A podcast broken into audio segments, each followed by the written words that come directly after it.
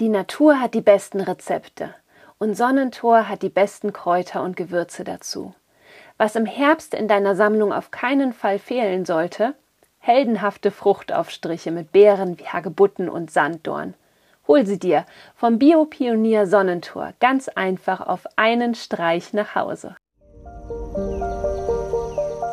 Hallo und herzlich willkommen zu Kraut im Ohr, deinem Wildkräuter-Podcast. Wir sind Mo und Melanie von Luna Herbs und möchten unsere Leidenschaft für Wildkräuter mit dir teilen. Dazu interviewen wir großartige Experten und erzählen dir spannende Geschichten und Geheimnisse rund um die Pflanzen. Mach mit uns eine Reise durch die Welt der wilden Pflanzen. Mo und ich können es kaum fassen, doch Kraut im Ohr ist bereits zwei Jahre alt. Darauf sind wir wirklich super mega stolz und freuen uns so sehr, dass wir mit dem Podcast mittlerweile so viele Menschen erreichen. Also an dieser Stelle ganz, ganz herzlichen Dank, dass du uns unterstützt, dass du unseren Podcast hörst und wir freuen uns unglaublich, dass wir ja dir hoffentlich jede Menge neues Pflanzenwissen aufs Ohr bringen. Und jetzt kommt etwas ganz Uneigennütziges, Falls du uns ein kleines Geburtstagsgeschenk machen möchtest, dann würden wir uns total über deine schriftliche Bewertung bei den einschlägigen Podcast-Anbietern wie iTunes, Spotify und Co. freuen. Also dafür auch ganz, ganz herzlichen Dank vorab.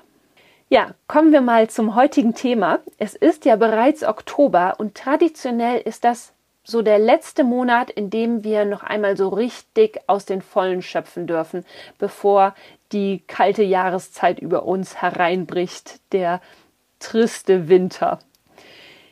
Die Natur hält gerade für uns nochmal wirklich eine wahre Fülle an Wildpflanzen für uns bereit.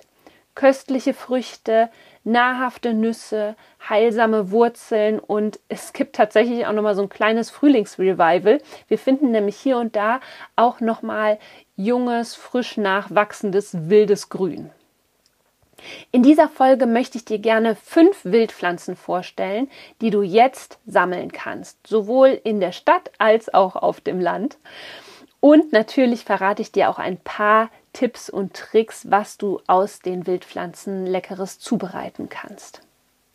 Fangen wir doch einfach direkt mal an mit einer meiner absoluten Lieblingsfrüchte, den Hagebutten. Sie sind wahre Vitamin C-Bomben vom Wegesrand. Und jetzt stell dir mal vor, nur vier bis fünf Hagebutten decken tatsächlich den täglichen Vitamin C-Bedarf.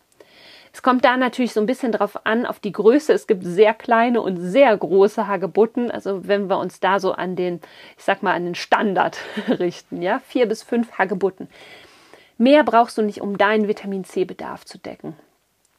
Genau deswegen findest du ja auch beispielsweise Hagebuttenpulver als Superfoodpulver in Reformhäusern und äh, Biomärkten. Hagebutten findest du aktuell an Wegrändern, in Heckengemeinschaften, Feldrändern und auch in der Stadt, im Stadtpark oder an grünen Flächen wachsen die Hagebutten, also die Wildrosen und an den Wildrosen die Früchte, die sogenannten Hagebutten.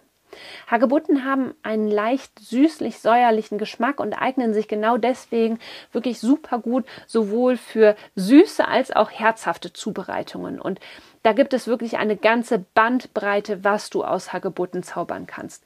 Unter anderem kannst du aus den Hagebutten ein Oxymehl herstellen, Chutney, Fruchtaufstriche. Apfelhagebutten-Fruchtaufstrich schmeckt so lecker. Ein wildes Ferment kannst du aus den Hagebutten ansetzen. Eben wie gerade schon genannt, ein Superfood Vitamin C Pulver aus den Hagebutten herstellen.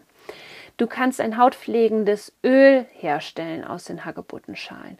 Und getrocknete Hagebuttenschalen und auch die Kerne schmecken total lecker in Teemischungen. Also hier äh, lohnt es sich wirklich, jetzt die äh, Hagebutten zu sammeln und ähm, daraus einfach leckere und so gesunde Zubereitungen herzustellen. Kommen wir zur zweiten Pflanze, die ich auch gerne vorstellen möchte den Weißdorn. In der Volksheilkunde ist der Weißdorn als die Herzpflanze bekannt und das ganz ohne Nebenwirkungen. Für die wilden Selbstversorger unter uns sind jetzt vor allem die Früchte interessant. Von außen haben sie so eine richtig schöne kaminrote Farbe, von innen ein weißes, recht mehliges und trockenes Fruchtfleisch. Du findest den Weißdorn auch wieder in Heckengemeinschaften zusammen mit dem mit der Rose oder auch der Schlehe an Weg- und Feldrändern. Und auch in der Stadt ist der Weißdorn sehr oft anzutreffen. Die Früchte, die haben einen sehr milden Geschmack, aber kombinierst du sie mit etwas Saurem, entsteht wirklich so eine ganz, ein ganz besonderer Geschmack, den du und du kannst dadurch die Beeren, nicht die Beeren, die Früchte sowohl für süße als auch herzhafte Zubereitungen verwenden. Ein Weißdornbeeren Apfelmus schmeckt zum Beispiel richtig lecker. Aber auch eine herzhafte Barbecue-Soße, ein Chutney mit den äh, Weißdornfrüchten schmecken super. Oder aber auch ein Sirup aus den Früchten. Außerdem kannst du die Früchte für Teemischungen trocknen. Auch da, ähm, also die Früchte bzw. auch die Blätter und Blüten, die packe ich immer in meine Erkältungsteemischungen, weil sie eben so eine wohltuende Wirkung aufs Herz haben. Ähm, noch ein kleiner Verarbeitungstipp für die, ähm, für die Beeren bzw. für die Weißdornfrüchte. Der eingrifflige Weißdorn hat einen Kern in der Mitte der Frucht, der zweigrifflige Weißdorn hat zwei, Beer, zwei Kerne in der Mitte der Frucht. Beide lassen sich gleich verwenden. Allerdings ähm, ist es hier ratsam, die Früchte für beispielsweise, wenn du sie für einen Apfelmus äh, vor, möchtest, vorab äh, aufzukochen, weich zu köcheln und dann zu passieren und so dann weiter zu verarbeiten. Kommen wir zur dritten Pflanze, eine meiner absoluten Lieblingsfrüchte, seitdem ich hier in der Eifel wohne, muss ich gestehen, ist die Schlehe. Wie die Rose und der Weißdorn gehört auch die Schlehe zu den Rosengewächsen. Sie wächst ganz oft an Wegrennern, an Feldrändern, an äh, Waldlichtungen und bildet wirklich schier undurchdringliche natürliche Hecken. Und die Früchte des, der Schlehe, die sehen, sind so, das sind so kleine kugelförmige, dunkelviolette Früchte. In der Mitte haben sie einen kleinen Stein, wenn du sie frisch vom Strauch pflückst, dann sind sie extrem sauer. Sie haben sehr viele Gerbstoffe und genau deswegen solltest du Schlehen nach der Ernte für ein paar Tage ins Tiefkühlfach packen. Dort bauen sich die Gerbstoffe ab, teilweise ab und die Früchte werden dadurch viel genießbarer. Auch aus den Schlehen kannst du wieder unglaublich viel zaubern. Unter anderem kannst du einen extrem leckeren Sirup herstellen. Das Rezept verlinke ich dir auch auf jeden Fall in den Show Notes. Du kannst ein Kraftmus aus Schlehen und Honig zubereiten. Ähm, ein Fruchtleder funktioniert auch aus Schlehen. Ganz klassisch ist auch ein Liköransatz mit Schlehen. Der ist hier gerade in der Eifel unglaublich klassisch und typisch und sogenannte Eifeloliven. Das sind herzhaft eingelegte Schlehen, die wie Oliven eingelegt werden. Übrigens, wenn du dich jetzt fragst, wo du denn all die ganzen Rezepte findest, du findest zahlreiche Rezeptanleitungen neben den ganzen Pflanzenbeschreibungen in meinem neuen Wildpflanzen-Online-Kurs Wilde Selbstversorgung. Wenn du über den nächsten Verkaufsstart informiert werden möchtest, dann trage dich doch super gerne in mein Newsletter ein. Den Link findest du hierzu wie immer in den Show Notes. Gut, machen wir weiter mit den Pflanzen, die du jetzt im Oktober sammeln kannst. Bevor der Winter ausbricht, gibt es eben, wie auch in der Einleitung schon angekündigt, so ein kleines Frühlingsrevival. Auf den äh, frisch gemähten Wiesen findest du jetzt nach, Gott sei Dank, einem zumindest bei uns etwas regenreicheren September wieder richtig viele frische, junge Wildkräuter. Unter anderem findest du gerade auf den Wiesen den Löwenzahn, der auch teilweise wieder blüht. Du findest junge Brennnesselblätter, jungen Girsch an Waldlichtungen und äh, auch im Garten.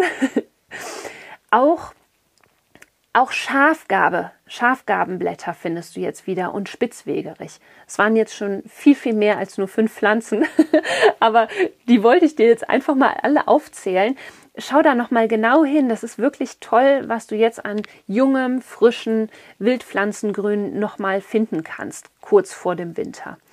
Und für Heilzubereitungen sind diese Pflanzen jetzt nicht mehr geeignet, aber für die Wildpflanzenküche. Und da kannst du jetzt nochmal wirklich aus den Vollen schöpfen für Wildkräutersalate, für wilde Smoothies, für Kräuterquark, wilde Pestos oder einfach als grüne Beilage für Gemüsepfannen beispielsweise. Und gerade all die Pflanzen, die jetzt wachsen, wie die Schlehe, wie der Weißdorn, wie nochmal jetzt eben das junge, frische Wildgrün. Sind alles Pflanzen, die vor dem Winter unser Immunsystem ungemein stärken und quasi auf den Winter vorbereiten. Und all die Zubereitungen, die du jetzt machen kannst, das sind Zubereitungen wie das Hagebuttenpulver beispielsweise, die vor allem jetzt im Winter auch so wertvoll sind, uns mit Vitaminen versorgen, mit Mineralstoffen versorgen und so unser Immunsystem stärken. Also, ich wünsche dir ganz, ganz viel Spaß beim Sammeln. Ich hoffe, dir hat die Folge gefallen. Und ähm, ja, Mo und ich freuen uns sehr, sehr, sehr über deine Bewertung bei iTunes und Co. Hab einen ganz wunderschönen Tag. Herzlichen Dank, dass du die Folge wieder bis hierher angehört hast. Und ja, hoffentlich bis nächste Woche, wenn es eine neue Folge von Kraut im Ohr, deinem Wildkräuter-Podcast gibt. Alles Liebe, deine Melanie.